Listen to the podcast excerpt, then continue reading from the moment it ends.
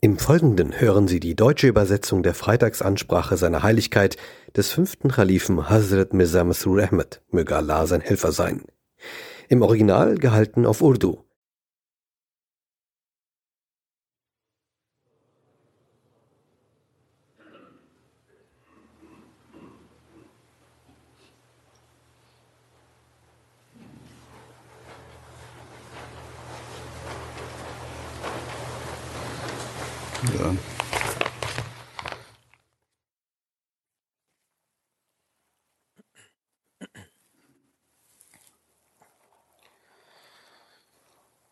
الله أكبر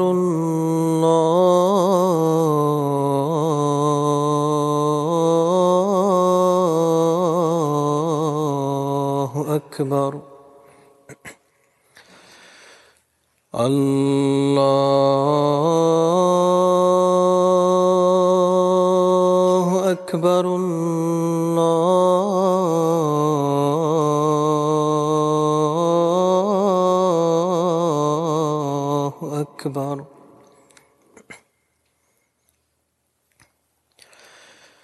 أشهد أن لا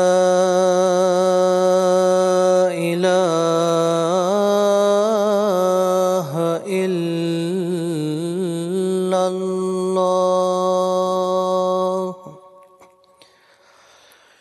أشهد أن لا إله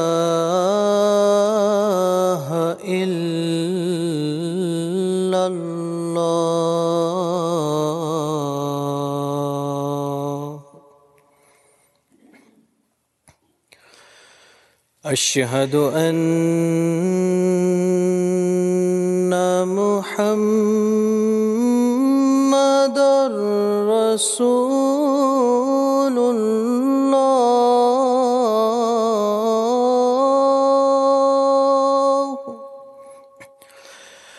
أشهد أن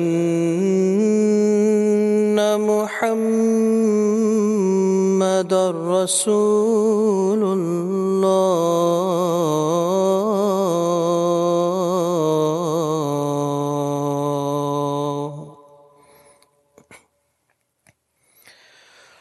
حي على الصلاة.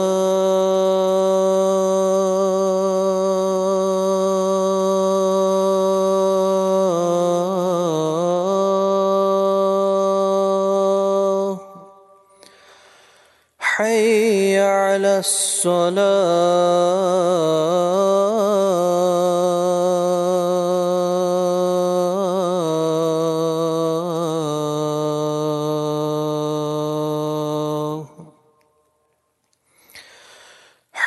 على الفلاح.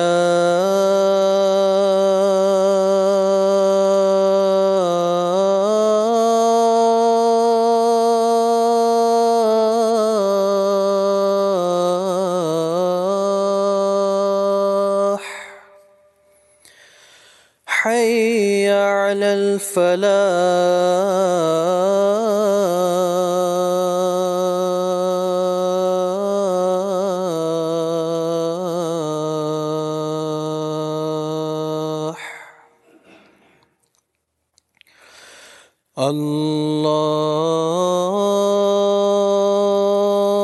أكبر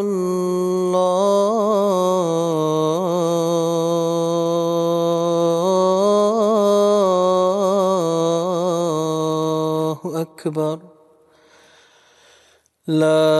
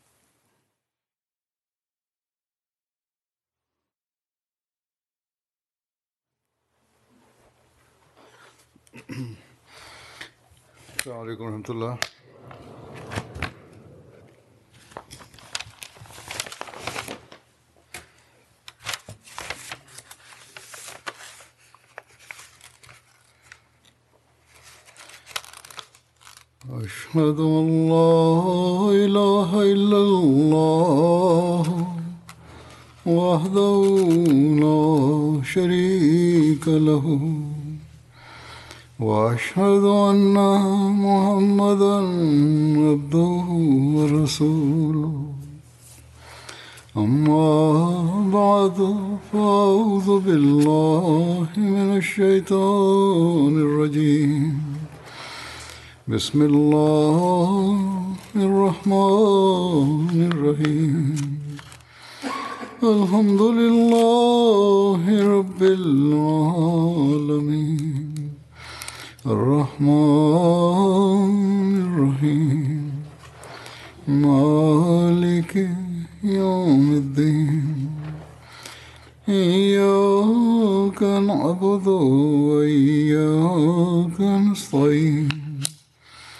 اهدنا الصراط المستقيم صراط الذين أنعمت عليهم غير المغضوب عليهم ولا الضالين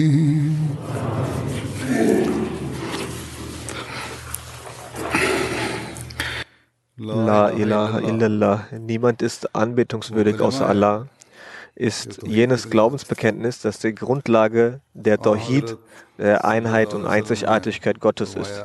Der heilige Prophet Muhammad wasallam hat gesagt, wahrlich, Allah hat das Feuer für jene Person verboten, die, um das Wohlgefallen Allahs zu erlangen, das La ilaha illallah gesprochen hat. Wenn also der Mensch das Glaubensbekenntnis La ilaha illallah spricht, um das Wohlgefallen Allahs und seine Aufmerksamkeit zu erlangen und sich dabei vor ihm verbeugt und dabei seine eigene Aufmerksamkeit voll und ganz auf Allah richtet, so wird er zum Erben der Segnungen Allahs. So wie es auch der heilige Prophet Muhammad sallam, gesagt hat, dass Allah das Feuer für diese Person verboten hat. An einer Stelle sagte er, sallallahu alaihi wasallam, Allah wird das Höllenfeuer für ihn verbieten. Und genau das war die Lehre, die alle Propheten brachten. An einer Stelle sagte der heilige Prophet sallallahu alaihi wasallam, das beste Wort, das ich und die Propheten vor mir sprachen, war La ilaha illallahu, La ilaha illallahu, wahdahu la sharika lahu. Niemand ist anbetungswürdig außer Allah. Er ist der Einzige und hat keinen Partner neben sich. Dies ist die Lehre aller Propheten. Doch bedauerlicherweise haben die Völker genau dieser Propheten, die diese Lehre gelehrt hatten, diese Lehre direkt oder indirekt vergessen und sich dem Schirk gewidmet, also der Gleichstellung einer anderen Existenz oder eines Wesens neben Gott. Sie haben die wahre Lehre vergessen. Wir sind jene Glückseligen, die Allah in die Ummah, Gemeinschaft des heiligen Propheten wasallam aufgenommen hat und die vollkommene Lehre gewährt hat, die sich dem Schirk vollkommen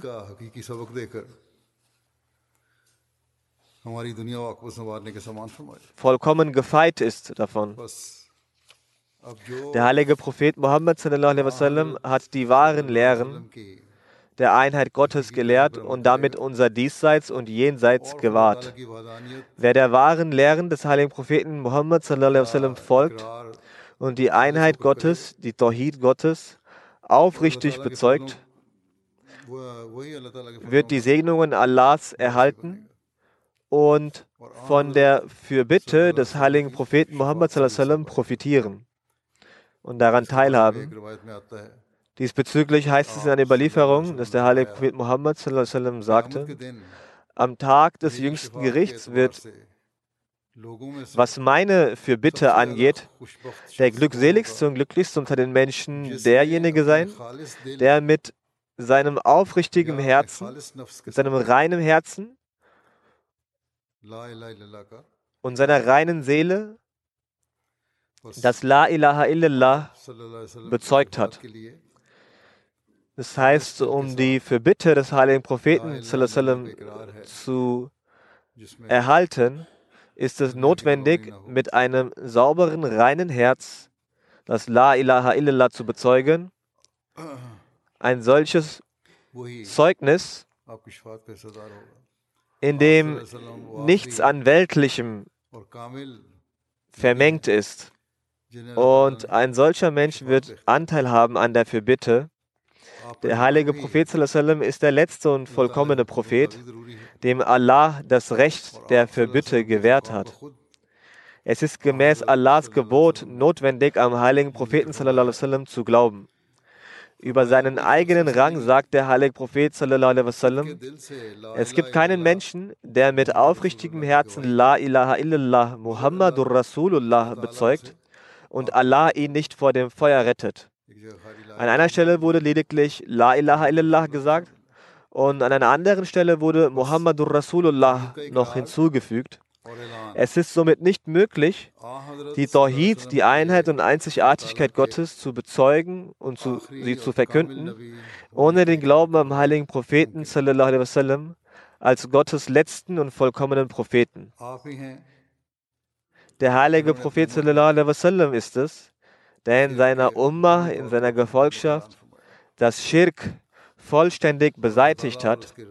Und Allah und sein Prophet wasallam, haben sich komplett abgewendet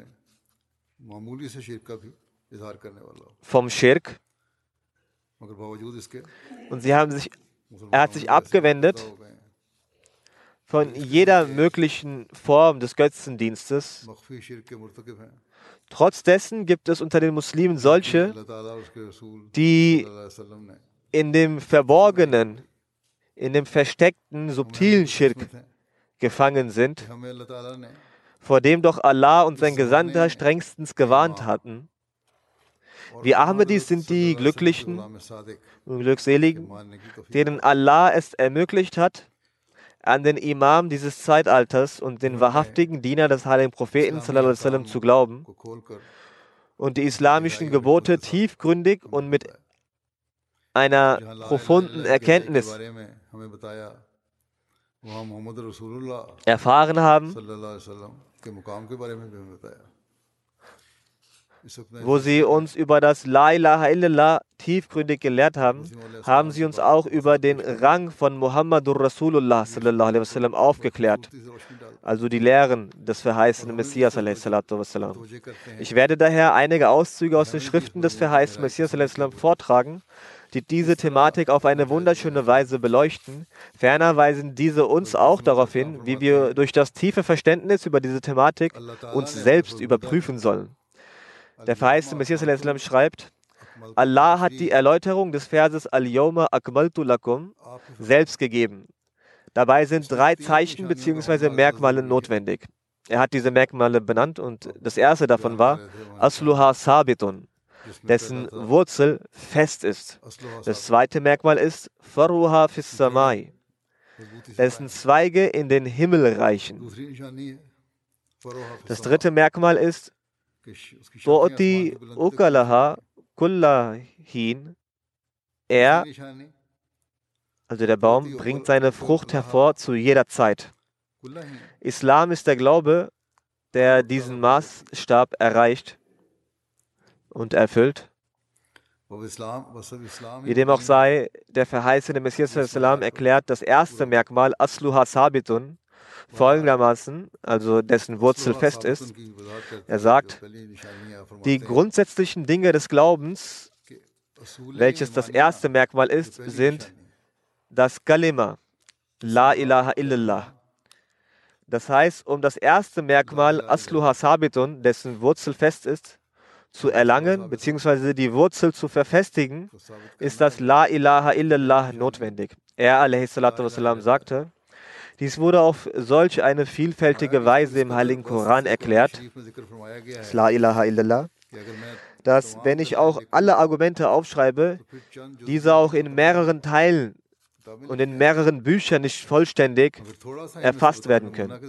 Es müssten Bücher darüber geschrieben werden. Aber ich möchte als Beispiel einige davon aufschreiben.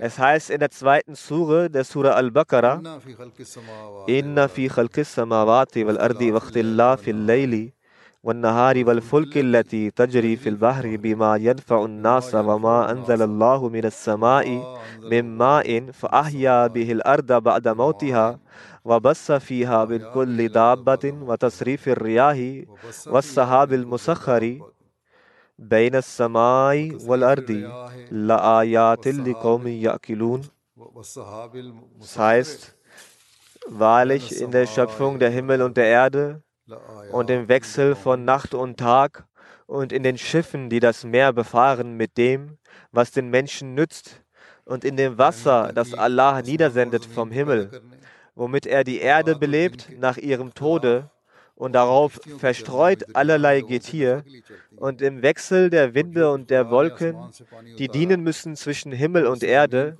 sind für wahr Zeichen Gottes für seine Existenz, seine Einheit, seine Offenbarung und seine weisen Absichten für solche, die verstehen. Er sagt weiter, Schaut, auf welche Weise Allah das Argument für den grundsätzlichen Glauben durch das Naturgesetz dargelegt hat. Dadurch wurde das La ilaha illallah bewiesen. Es wurde ein Beweis aus der Natur gegeben. Aus der eigenen Schöpfung, die im Himmel und auf der Erde zu finden sind, durch dessen Betrachtung das Bild des Verses offenkundig erkannt werden kann. Gewiss, es gibt einen Schöpfer dieser Welt, ein Schöpfer, der immer da war, vollkommen ist und niemand anbetungswürdig ist als er. Ferner hegt er weise Absichten und sendet seine Propheten auf die Welt. Der Grund dessen ist, dass alle Schöpfungen Gottes und die Welt und die Gesetze dieser Welt, die vor unseren Augen ersichtlich sind, zeigen eindeutig, dass diese Welt nicht von selbst entstanden ist, sondern es für diese Welt einen Erschaffer und Schöpfer gibt. Daher sind die Attribute wichtig, dass er Ar-Rahman, gnädig, Ar-Rahim, barmherzig, und Qadir allmächtig ist, ebenfalls, dass er der eine ist und dass niemand ihm gleichgestellt ist, ferner, dass er schon immer da war und immer während ist, auch, dass er weise, bewusste Absichten hegt und umsetzt und alle schönen Eigenschaften in sich vereint. er sollte auch jener sein, der seine Offenbarung hinabsendet. Kurzum, das La ilaha illallah lässt nicht nur den Gedanken entstehen, dass es einen Gott gibt, der angebetet werden soll, vielmehr wird diese Sache in das Herz verankert und es sollte auch so sein, dass unser Gott der eine Gott ist, der schon immer existiert hat und immer existieren wird. Der Schöpfer aller Schöpfung ist. Durch seinen Willen funktioniert die gesamte Welt. Für alle Bedürfnisse sollten wir uns nur zu ihm hinwenden. Wenn das der Zustand des Glaubens wird, wenn das der Zustand des Glaubens wird, dann ist das dieser eine vollkommene Glaube, in dem kein Schmutz des Schirks vorhanden bleibt. Genau dies ist der Glaube, über den der heilige Prophet sallam, sagte, für jene, die aufrichtig das La ilaha illallah sprechen, wird die Hölle verboten. Ferner sagte der verheißene Messias sallam, über die Frage nach der Bitte und das Erbitten um Hilfe, dass man dabei bedenken sollte, dass das wahre Recht für das Erflehen von Hilfe nur Gott gehört und er das Recht darauf besitzt, beziehungsweise nur an ihm gerichtet sein sollte. Das heißt, wenn man Hilfe benötigt, so ist Allah jener, der das Recht besitzt und den Anspruch darauf hat, dass von ihm Hilfe erfleht wird. Nur Gott ist das vollkommene Wesen, von dem Hilfe erfleht werden sollte. Kein anderer kann das Recht auf diese Weise besitzen. Noch hat jemand anderes die Kraft dazu. Und genau darauf hat der Koran Wert gelegt. So sagte der Koran, Iyaka na'budu wa iyaka nasta'in. Zuerst wurden die göttlichen Eigenschaften Rab, Rahman, Rahim, Malik, Yawmiddin formuliert. Danach wurde beigebracht, Iyaka na'budu wa iyaka nasta'in. Das heißt, dir allein dienen wir und dich allein flehen wir um Hilfe. Also die Hilfe suchen wir auch nur bei dir. Ohne deine Hilfe können wir es nicht schaffen, dich anzubeten. Hieraus lässt sich erkennen, dass das eigentliche Recht darauf, um Hilfe erbittet zu werden, nur Allah der Hocherhabene besitzt. Kein Mensch, Land und Meerestiere, sprich kein Schöpf, kein Geschöpf am Himmel noch auf der Erde hat das Recht darauf, um Hilfe angefleht zu werden. Aber ja, auf der zweitrangigen Stufe wurde dieses Recht den Allah nahestehenden und Männern Gottes gegeben. Also mit Allahs Berechtigung wird einen durch, diese, durch die Gebete solcher Menschen, die Gott nahestehen, auch weitergeholfen. Er sagte weiter, wir sollten nicht irgendetwas von uns selbst aus ersinnen. Vielmehr sollten wir im Rahmen des von Allah Gesagtem und der Aussage des Gesandten Allah bleiben. Das wird eben Sirat al-Mustaqim, der gerade Weg genannt. Und dieser Punkt kann mit Hilfe von La ilaha illallah Muhammadur Rasulullah bestens nachvollzogen werden. Aus dem ersten Teil erfährt man, dass das Menschen geliebter, anbetungswürdiger und erstrebenswerter nur Allah der Hocherhabene sein sollte. Und der zweite Teil drückt die Wahrheit der Sendung dieser Botschaft durch die Person Muhammad aus. Dann sagt er, wassalam, Seit der Erschaffung des Menschen bis zu seiner endgültigen Vernichtung liegt das göttliche Naturgesetz darin, dass Gott immer für seine Tawhid, also Einheit und Einzigartigkeit seiner Existenz und seines Wesens, eintritt und schirmt. Das Ziel aller Propheten, die von ihm gesandt wurden, bestand darin, die Verehrung des Menschen und anderer Geschöpfe auszuradieren und die Verehrung Gottes in der Welt zu etablieren. Und ihr Dienst zeichnete sich eben nur dadurch aus, den Inhalt des Bekenntnisses La ilaha illallah Muhammadur Rasulullah in der Welt so strahlen zu lassen, wie er im Himmel strahlt. Der größte unter ihnen ist folglich derjenige, dem es gelang, diese Thematik im hellsten Glanz erstrahlen zu lassen, der zuerst die Schwäche falscher Götter bloßstellte, also er zeigte die Schwäche der erlogenen Gottheiten auf, und ihre Nichtigkeit mit Wissen und Macht bewies. Und nachdem er alles bewiesen hatte, setzte er für immer ein Denkmal für diesen deutlichen Sieg, und zwar in der Gestalt dieses Leitsatzes La ilaha illallah Muhammadur Rasulullah. Er tätigte seine Äußerung La ilaha illallah Muhammadur Rasulullah nicht als bloß unbewiesene Behauptung, vielmehr legte er, legte er zuerst die Beweise vor, zeigte der Unwahrheit aller zeigte die Unwahrheit aller Falschheiten auf und machte dann die Menschen darauf aufmerksam, dass sie endlich einsehen mögen, dass es für wahr keinen Gott außer diesem Gott gibt, der all ihre Macht gebrochen und all ihre Eitelkeiten zunichte gemacht hat. Als eine Erinnerung an diesen erwiesenen Tatbestand lehrte er also den gesegneten Satz La ilaha illallah Muhammadur Rasulullah. Bei der bei der Eroberung Mekkas sahen tausende Götzendiener die Überlegenheit von La ilaha illallah Muhammadur Rasulullah mit ihren eigenen Augen. Als der heilige Prophet wasallam Abu Sufyan zu dem Anlass gefragt hatte, ist dir die Wahrheit von La ilaha illallah etwa immer noch nicht eingeleuchtet? Antwortete Abu Sufyan, ich habe jetzt komplett begriffen, dass wenn es einen Gott außer Allah gäbe, hätte er uns doch zumindest ein bisschen geholfen. Also diese 360 Götzen, die wir besitzen und die wir anbeten, hätten uns ja irgendwo beistehen müssen, was wir aber nicht taten. Den Einwand eines Gegners antwortend, sagt der verheißene Messias und ihre Aussage, die Lehre des heiligen Propheten besage, dass durch das Aussprechen von La ilaha illallah Muhammadur Rasulullah die Sünden beseitigt werden. So stimmt dies voll und ganz und genau das ist die Realität. Also du wendest ja ein, dass wir davon ausgehen, dass so die Sünden beseitigt werden. Ja, das stimmt auch so, es ist die Wahrheit. Denn wer ausschließlich Gott als den einzigen ansieht und den, der nichts und niemanden neben sich hat und daran glaubt, dass genau dieser mächtige und einzige Muhammad Mustafa sallallahu alaihi wasallam gesandt hat, so wird er zweifelsfrei Erlösung finden, wenn er bis zum Ende diesem Bekenntnis treu bleibt. Unter den Himmeln ist, es, ist keineswegs Erlösung möglich durch den Selbstmord irgendeines Menschen. Also durch den Tod von irgendjemandem kann niemand anderer Erlösung erlangen. Wenn jemand für dich zum Beispiel stirbt, bringt dir das keine Erlösung.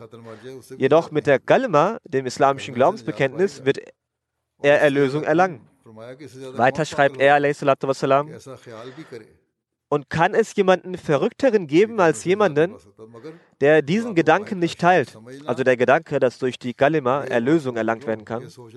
Aber Gott als den einzigen und denjenigen, der absolut keinen Partner hat, zu erachten, das habt ihr aber zu bedenken und zu begreifen, dass es nicht ausreicht, es einfach nur so zu sagen oder zu behaupten. Nochmals, aber Gott als den einzigen und denjenigen, der absolut keinen Partner hat, zu erachten und ihn als so gefällig zu verstehen, dass er aus äußerster Gnade heraus um die Welt vom Irrweg zu befreien, seinen Gesandten geschickt hat, dessen Name Muhammad Mustafa sallallahu wasallam ist, ist eine solche Glaubensansicht, die auf der Stufe der Gewissheit die Finsternis der Seele entfernt und Dohid anstelle des egoistischen und triebhaften Selbst einkehrt. Letztendlich erfasst der unumschränkte, letztendlich erfasst der unumschränkte Antrieb der Dohid das Herz und schon in diesem Leben beginnt das paradiesische Leben. Die Wahrheit sollte man wissen, was die Bedeutung also ist von La ilaha illallah und Muhammadur Rasulullah. Dann beginnt das Paradies schon in diesem Leben. Er Islam schreibt weiter, so wie ihr beobachten könnt, wie durch das Einkehren des Lichts Finsternis nicht mehr bestehen kann, ebenso verhält es sich, dass wenn der leuchtende Strahl von La ilaha illallah auf das Herz fällt, werden die Triebe der egoistischen Finsternis wie inexistent. Also es gibt sie dann nicht mehr. Die Realität hinter der Sünde ist nichts anderes, als dass infolge der unreinen Vermengung des sich Widersetzens und Aufbegehrens mit der menschlichen Natur, also wenn sich das in die menschliche Natur vermengt, ein Getöse und Radau der egoistischen, fleischlichen Triebe entsteht. Im Zustand des Befolgens dieser Triebe wird eine Person als Sündiger bezeichnet. Und die Bedeutungen von La ilaha illallah stellen sich nach einer geeigneten Verwendung arabischer Nachschlagwerke wie folgt dar. La matlubali wa la mahbubali wa la ma'budali wa la muta'ali illallah. Das heißt, für mich gibt es kein anderes Sinnen und Trachten, keinen anderen Geliebten, keinen anderen Angebeteten und keinen anderen Gebieter als Allah. Wenn dieser Zustand entsteht, dann verwandelt sich mit Sicherheit bereits dieses Leben zum Paradies und die Bemühungen dafür beginnen bereits in dieser Welt. Die Wörter La ilaha illallah erläutern, sagte er wassalam, weiter, Tatsache ist, dass Allah, der Hocherhabene, viele Gebote auferlegt hat. Einige von ihnen sind so, dass ihre Erfüllung nicht für jeden machbar ist. Zum Beispiel der Hajj. Dies ist für denjenigen verpflichtend, der die Kapazitäten dafür hat. Das heißt, nicht jeder ist zum Hajj verpflichtet. Dann muss der Weg gefahrlos sein.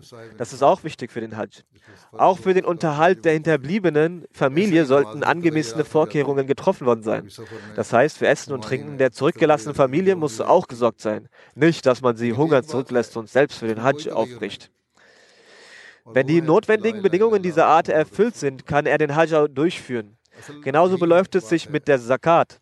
Nur ein Kapitalbesitzer kann es zahlen, also nur derjenige, der Zakat pflichtig ist. Ebenso gibt es Veränderungen im Gebet. In Reisen oder Krankheit kann das Gebet also auch gekürzt bzw. zusammengelegt werden. Aber es gibt eine Sache, in der es keine Änderung gibt. Und das ist La ilaha illallah Muhammadur Rasulullah. Dies ist die wahre Sache und alles andere ist ihre Ergänzung. Die Tawhid, das heißt die Gotteseinheit, ist nicht vollständig, wenn die Anbetung nicht durchgeführt wird, wenn man den Gottesdienst nicht leistet. Das heißt, wenn ihr die Anbetung Gottes nicht äh, an den Tag legt, wird die Tawhid nicht vollständig und man wird nicht La ilaha illallah gerecht. Das bedeutet, dass derjenige, der La ilaha illallah Muhammadur Rasulullah sagt, zu diesem Zeitpunkt in seinem Bekenntnis wahr ist, zu dem Zeitpunkt in seinem Bekenntnis wahr ist, wenn er von einem wahrhaftig praktischen Standpunkt aus mit Taten beweist, dass es in Wirklichkeit niemanden außer Allah gibt, der geliebt, gewollt und beabsichtigt ist. Dementsprechend ist das die Bedingung zum Glauben. Das mündliche Bekenntnis allein reicht nicht. Wenn La ilaha illallah gesagt wird, muss es auch durch eigene Taten bewiesen werden, in denen die Gebote Allahs umgesetzt werden, seine Anbetung durchgeführt wird und die Rechte Allahs und die Rechte der Menschen erfüllt werden. Denn das ist das Gebot Allahs, um den Geliebten, um dem Geliebten, beabsichtigten, erstrebenswerten und gewollten Willen ist es, um des Begehrtens willen, ist es notwendig, seine Gebote in die Tat umzusetzen.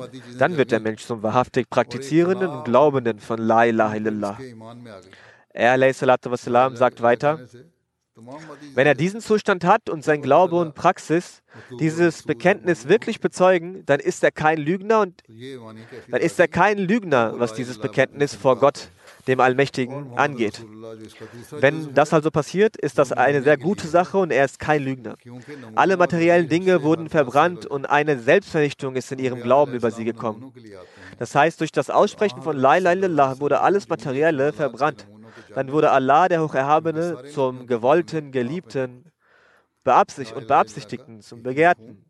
Wenn dieser Zustand des Glaubens eintrifft, sagt er, Islam folgendes, dann spricht der La ilaha illallah mit seinem Mund aus und Mohammed, der Gesandte Allahs, der der zweite Teil davon ist, dient als Vorbild. Denn mit einem Vorbild und einem Beispiel wird alles einfacher. Propheten kommen als Vorbilder und der heilige Prophet war ein Vorbild aller Perfektion, da die Vorbilder aller Propheten in ihm vereint waren. Die wahre Bedeutung von La ilaha illallah hat der heilige Prophet sallam, verstanden. Die korrekte Praxis und Erläuterung der Gebote Allahs hat der heilige Prophet sallam, inne gehabt. Er war eben jenes vollkommene Vorbild, der La ilaha, das La ilaha illallah Vollkommenheit gebracht hat. Uns ratgebend sagt der verheißene Messias al-Islam, das, oberfläch das oberflächliche Treuegelöbnis, das oberflächliche Bad, kann keinen Nutzen bringen, bringt keinen Nutzen. Es ist schwierig, Teilnehmer einer solchen Band zu sein. Nur dann wird man ein Teilnehmer und Teilhaber, wenn man seine Existenz aufgibt und mit vollkommener Liebe und Aufrichtigkeit mit dem Menschen zusammenkommt, an dessen Hand man das Treuegelübde geleistet hat. Also ihr sollt mit voller Liebe und Aufrichtigkeit mit ihm zusammen sein, dem ihr das Bad geschworen habt. Dann wird das Bad einen Nutzen bringen. Er sagt weiter, die Heuchler blieben schließlich ungläubig, weil sie keine wahre Beziehung zum heiligen Propheten pflegten. Oberflächlich hatten sie auch das Bad geleistet. Sie entwickelten keine wahre Liebe und Aufrichtigkeit, also brachte ihnen das oberflächliche La ilaha keinen Nutzen. Daher ist es sehr wichtig, diese Beziehungen zu dem, dem man das Bad geschworen hat, zu verstärken. Wenn er, also der Suchende, diese Beziehungen nicht stärkt und sich nicht bemüht, dann sind seine Beschwerden und Bedauern nutzlos. Die Beziehung der Liebe und Aufrichtigkeit sollte fortschreiten. Seid so weit wie möglich in Sachen Methoden und Glauben von derselben Farbe und Färbung und Prägung, Prägung wie diese Person, also der Geliebte, dem man das Bad geschworen hat. Das Ego verspricht einem ein langes Leben. Der Mensch denkt stets, dass er noch ein langes Leben hat. Ich bin noch jung und habe viel vor mir. Das ist ein Trugschluss. Dem Lebensalter kann nicht getraut werden. Man sollte sich zügig zur Rechtschaffenheit und Anbetung neigen und von morgens bis abends über sich reflektieren. Also, was mache ich gerade überhaupt? Inwie, inwieweit habe ich La ilaha illallah in die Tat umgesetzt? Dazu hat er Islam, uns Rat gegeben.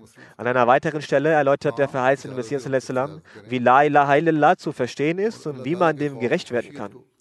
Ich meine keineswegs, dass Muslime faul werden sollen. Das heißt, dass man das Glaubensbekenntnis zwar ausspricht, aber dann nicht faul wird. Der Islam macht niemanden faul und träge. Sie sollen auch mit ihren Geschäften und Berufen beschäftigt sein. Aber heißt es auf keinen Fall gut, dass sie keine Zeit für Gott frei haben. Also, sie sagen zwar La ilaha aber für die Rechte Allahs finden sie keine Zeit und sind allein mit der Welt beschäftigt.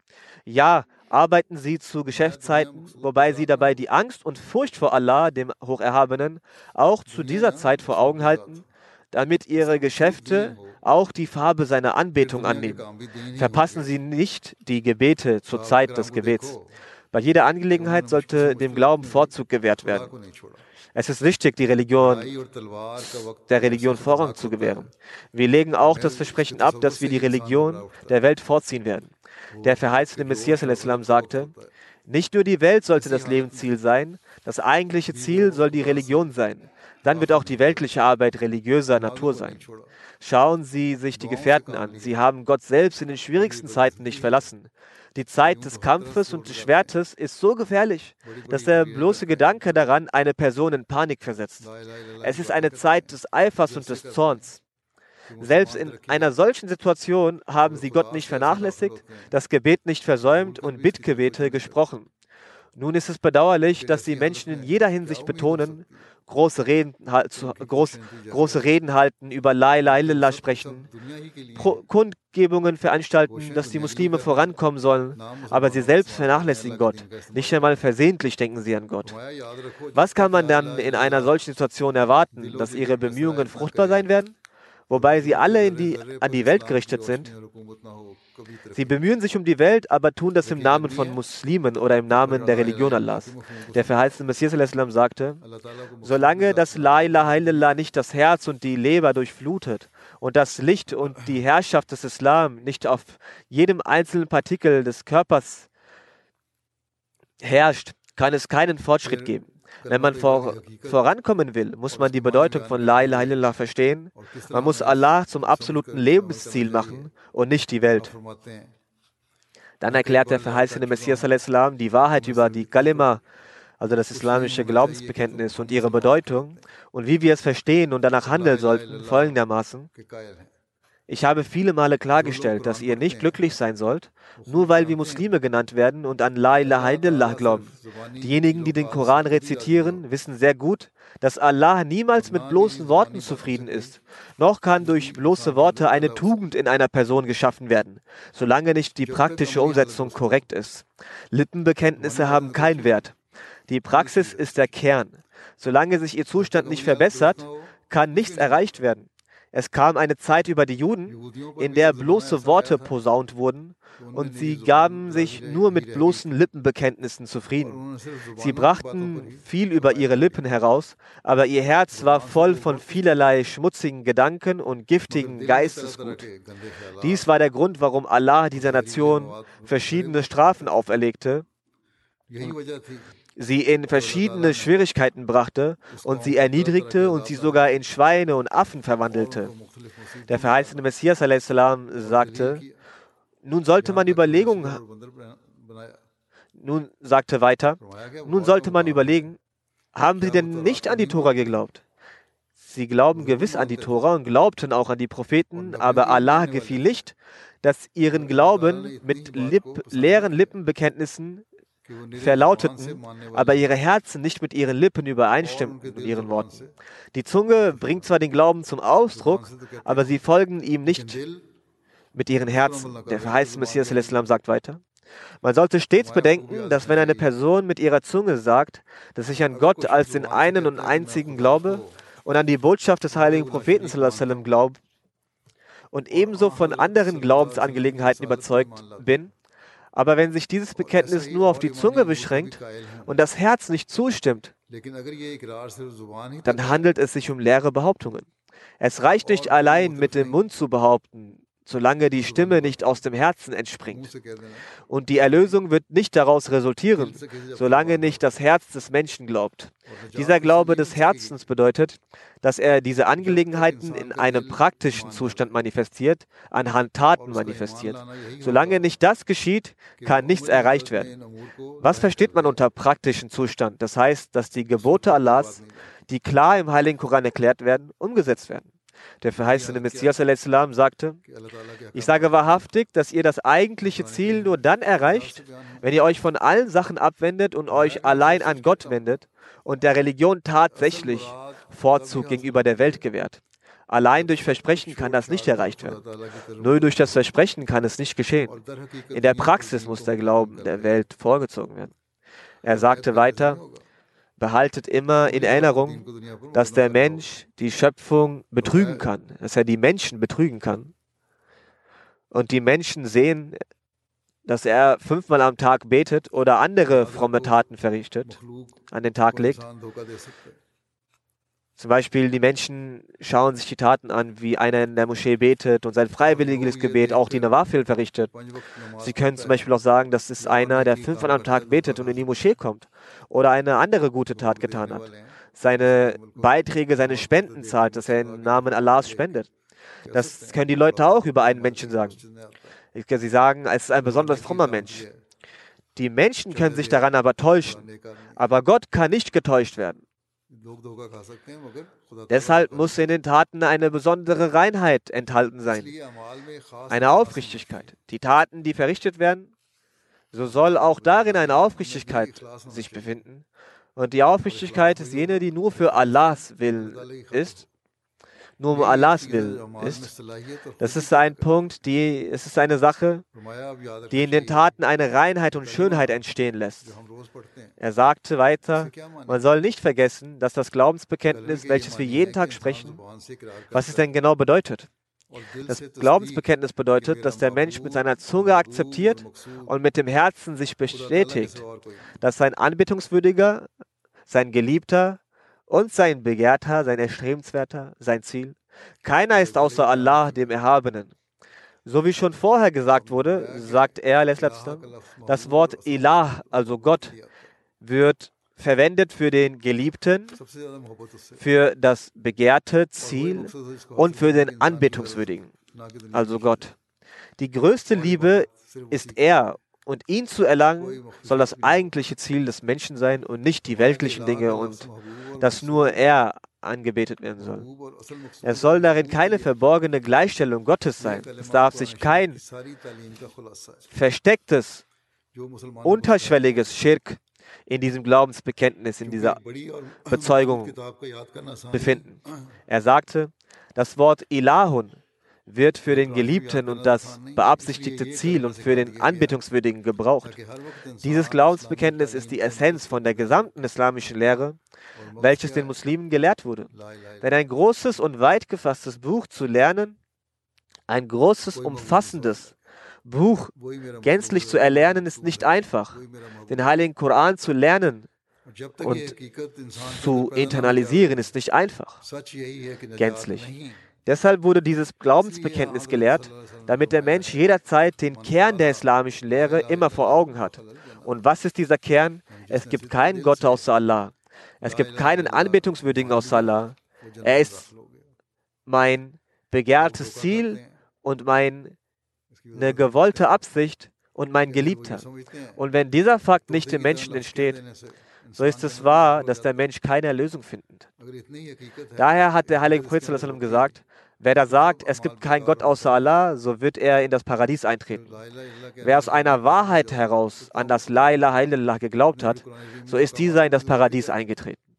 Die Menschen können sich täuschen. So sagt er darüber erläuternd, sagt der verheißene Messias dies erläutern. Wenn Sie es glauben, das ist wie ein Papagei, die Worte zu wiederholen, genügt. Der Mensch in das Paradies dadurch eintritt. Wenn es nur eine solche Wahrheit ist, wenn wirklich diese Wahrheit darin wäre, dann würde alle Taten kein Ziel haben und unnütz sein. Wenn ihr nur durch das Sprechen von Lai Lai Lai in das Paradies eintretet, dann hören alle Taten auf. Solch große Taten, die im Heiligen Koran erwähnt sind, welche Wichtigkeit hätten diese dann noch gehabt? Und auch die Scharia, Gott bewahre, wäre dann unnütz.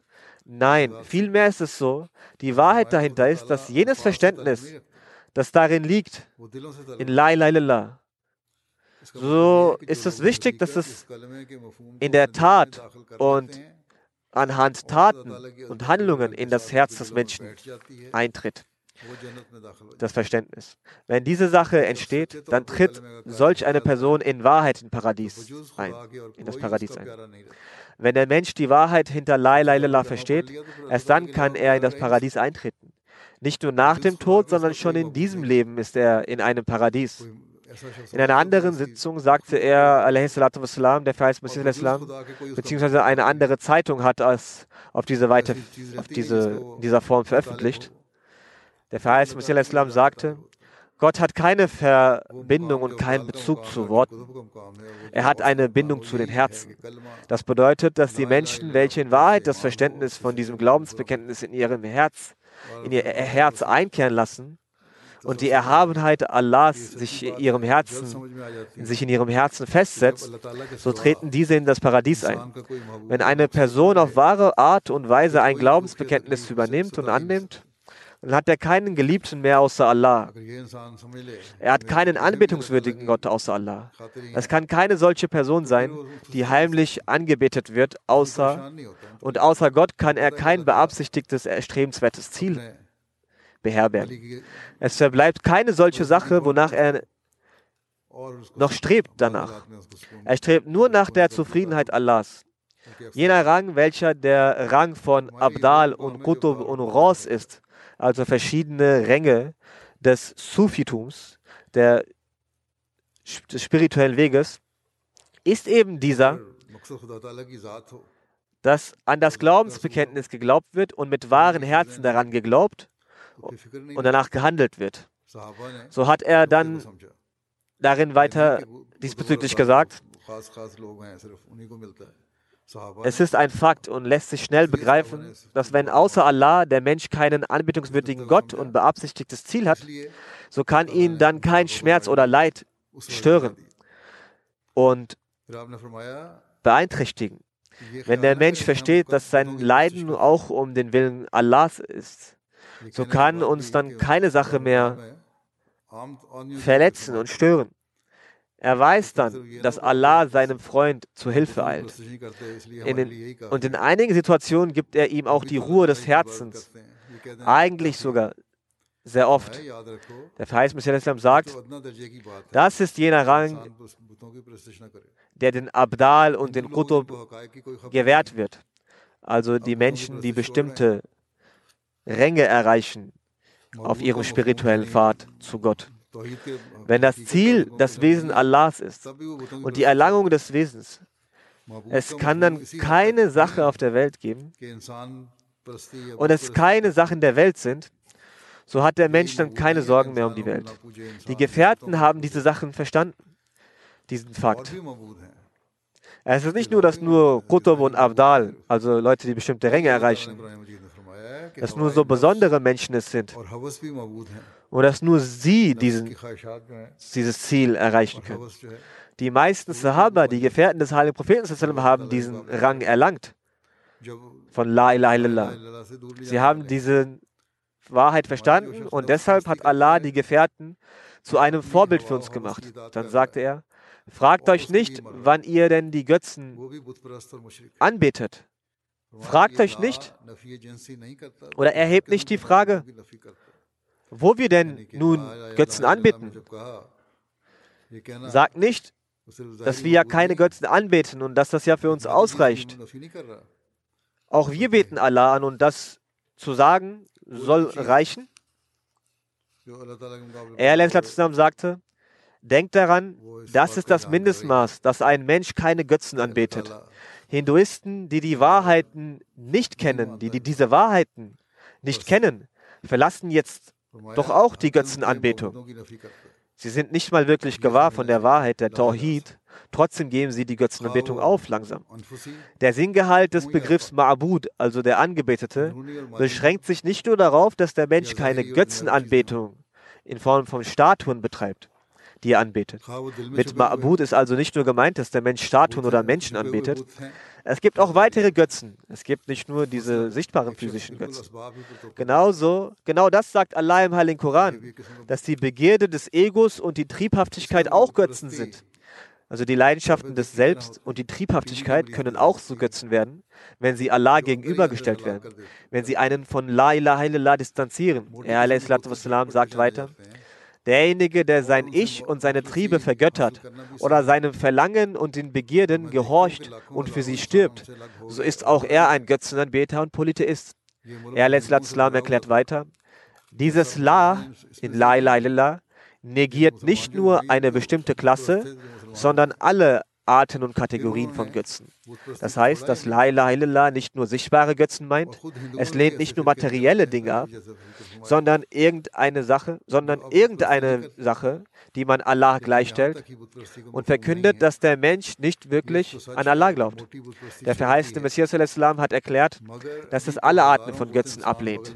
Das sollte man also unter La ilaha illallah verstehen. Er sagt weiter, seien es nun aus dem Selbst und Ich hervorkommende oder von der Welt aus hervortretende Götzen, also inhärente und materielle oder äußerliche und weltliche. Ob es nun im Herzen versteckte Götzen sind oder sichtbare äußerliche. Wenn jemand beispielsweise nur auf weltliche Mittel vertraut, dann ist es auch eine Form von Götzen. Eine solche Götzenanbetung ist wie Tuberkulose, wie ein Erkrankter an Tuberkulose, die einen von im, die einen im Inneren allmählich und unbemerkt zerstört. Grobe Götzen werden sofort erkannt und es ist einfach, sich von diesen loszulösen.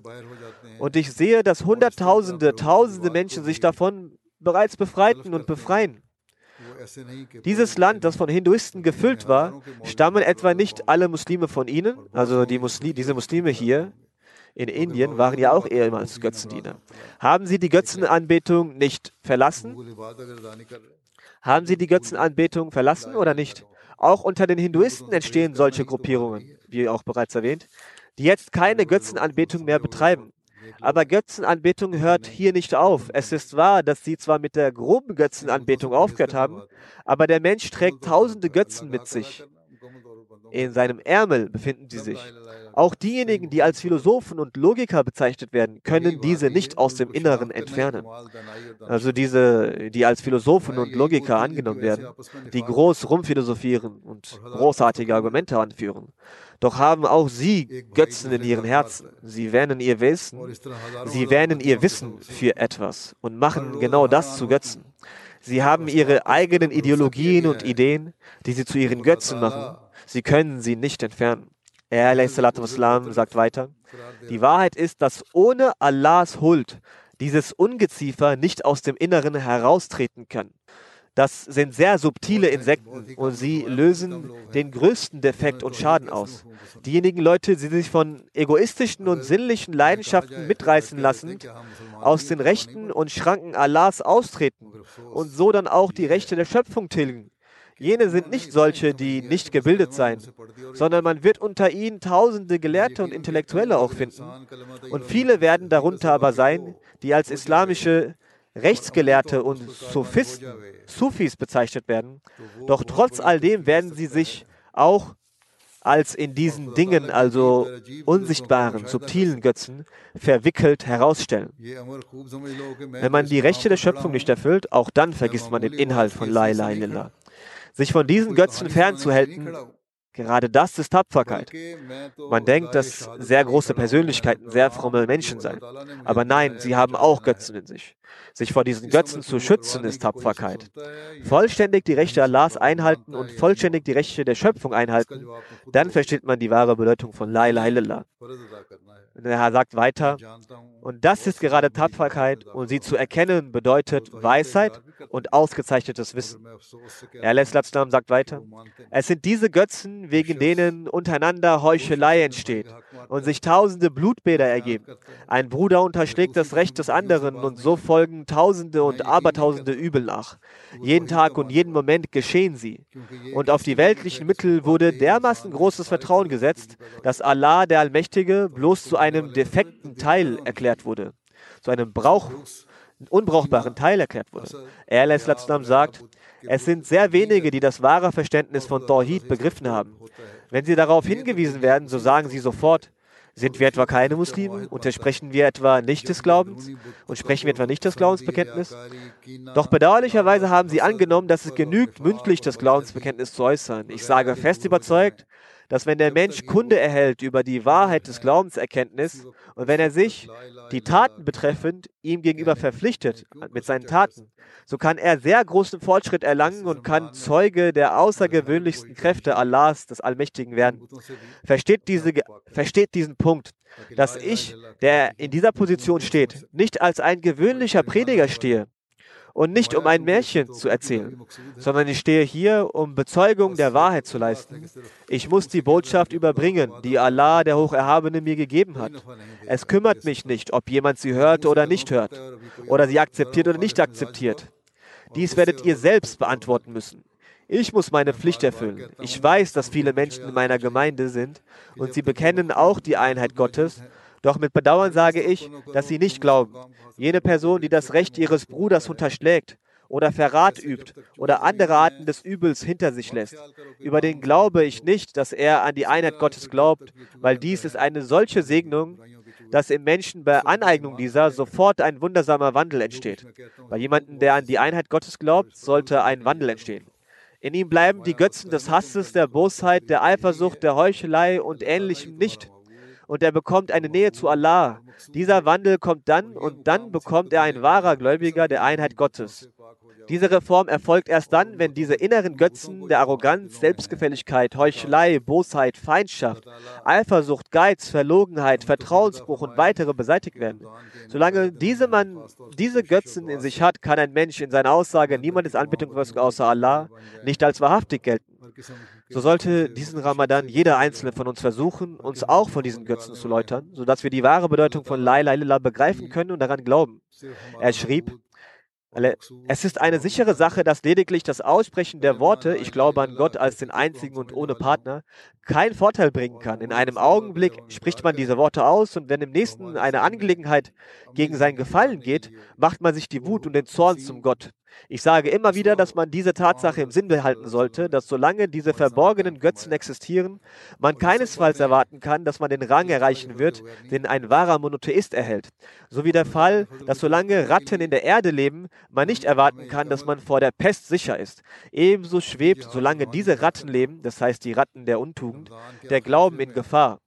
Was immer ich sage, hört es mit großer Aufmerksamkeit an und unternehmt Schritte, um Folge zu leisten. Er Islam schrieb weiter, Bezüglich des Glaubensbekenntnisses ist die Essenz der Ansprache, dass nur Allah der Erhabene euer Anbetungswürdiger und Geliebter und euer Ziel sein sollte. Und dies werdet ihr dann erreichen, wenn ihr von sämtlichen inneren Untugenden geläutert seid und die Götzen, die in euren Herzen sind, beseitigt.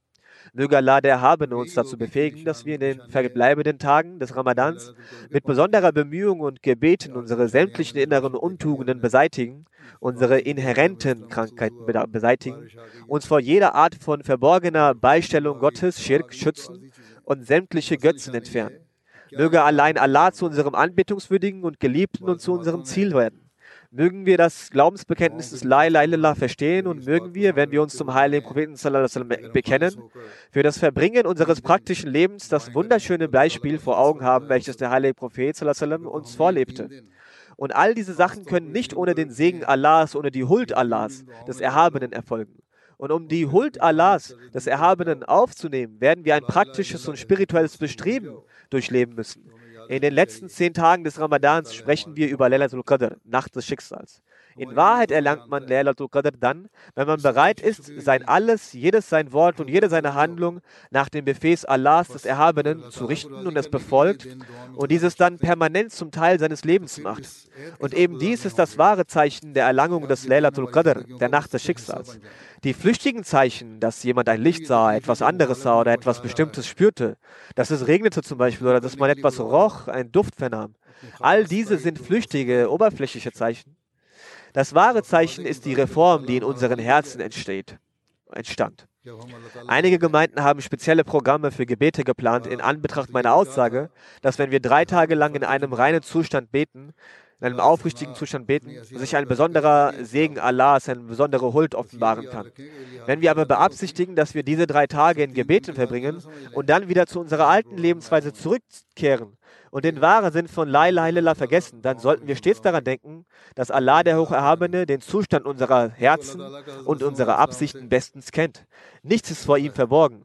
Daher wird es nutzlos sein. Wenn Sie also für das Wohlgefallen Allahs des Allmächtigen die Tage mit Gebeten verbringen wollen, diese drei Tage, dann müssen sie diese den Eid schwörend verbringen, dass diese Tage von nun an einen festen Bestandteil, einen dauerhaften Bestandteil unseres Lebens sein werden. Erst dann wird zur Beseitigung des Leides, der unser Gegner uns zufügt, Allah seinen besonderen Beistand und Hilfe gewähren, inshallah. Und entsprechend seinem Versprechen wird Allah unser Beschützer sein, unser Beschützer sein, wenn wir Allahs werden. Jedenfalls hatte ich auch gesagt, dass jedes einzelne Mitglied ohne Ausnahme einen solchen Zustand annehmen muss. Erst dann wird die Reformierung stattfinden. Denken Sie daran, dass wenn dieser Zustand nicht angenommen wird, dann dürfen wir Sie nicht, nachdem, dann dürfen Sie nicht, nachdem Sie diese Programme drei Tage veranstaltet haben, glauben, dass Gott bewahre, Allah, der Hocherhabene, unsere Gebete nicht erhört oder dass es keine Reform geben wird. Es, es ist das Versprechen Allahs, des Erhabenen, an den verheißenen Messias, dass er ihm und seiner Gemeinde Siege gewähren wird, früher oder später. Sie sollten ihren Zustand reformieren und die Realität von La ilaha illallah verstehen, sodass sie zu ihrem Gott, ihrem Ziel, ihrem Geliebten ausschließlich das Wesen Allahs machen. Wir sollten Allah, den Allmächtigen, mehr als diese Welt lieben und seine Erlangung sollte unser Ziel sein. Dann kann diese Veränderung auch schneller eintreten. Allah ist selbstgenügend, er hat aber auch Bedingungen. Folglich müssen wir ein Versprechen der bleibenden Reformation in unseren eigenen Zuständen ablegen. Es sind die Worte des heiligen Propheten, dass die letzten zehn Tage des Ramadan die Tage der Rettung vor der Hölle sind. Und wie vorhin vorgetragen, sagte er, dass für denjenigen, der das Glaubensbekenntnis, es gibt keinen Gott außer Allah und Mohammed ist sein Gesandter, vom Herzen spricht, das Höllenfeuer verboten ist. All diese Dinge weisen darauf hin, dass die Taten des Menschen wichtig sind und zwar kontinuierliche, dauerhafte Taten, so wie der verheißte Messias es sagte und ich es detailliert erläuterte, dass neben dem Aussprechen von es gibt keinen Gott außer Allah und Mohammed ist sein Gesandter, auch Taten sehr wichtig sind um von dem letzten Drittel des Ramadan vollsten Nutzen zu ziehen und im wahren Sinne die Laylatul Qadr zu erlangen, müssen wir das Bekenntnis La ilaha illallah Muhammadur Rasulullah zur Stimme unseres Verstandes und unseres Herzens machen und auf jede unserer Taten anwenden, wie es der verheißene Messias sagte. Möge Allah der Allmächtige uns dazu befähigen, unsere Leben dementsprechend zu verbringen in diesen Tagen sollten Sie auch verstärkt für den allgemeinen Frieden und der Stabilität der Welt beten. Möge Allah der Menschheit gnädig sein und barmherzig sein. ومن سيئات أعمالنا من يهده الله فلا مضل له ومن يضلل فلا هادي له ونشهد أن لا إله إلا الله. ونشهد أن محمدا عبده ورسوله. عباد الله رحمكم الله.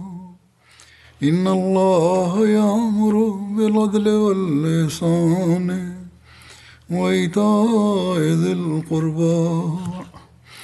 وينهى عن الفحشاء والمنكر والبغي يعظكم لعلكم تذكرون. اذكروا الله يذكركم وادعوه يستجب لكم ولذكر الله أكبر.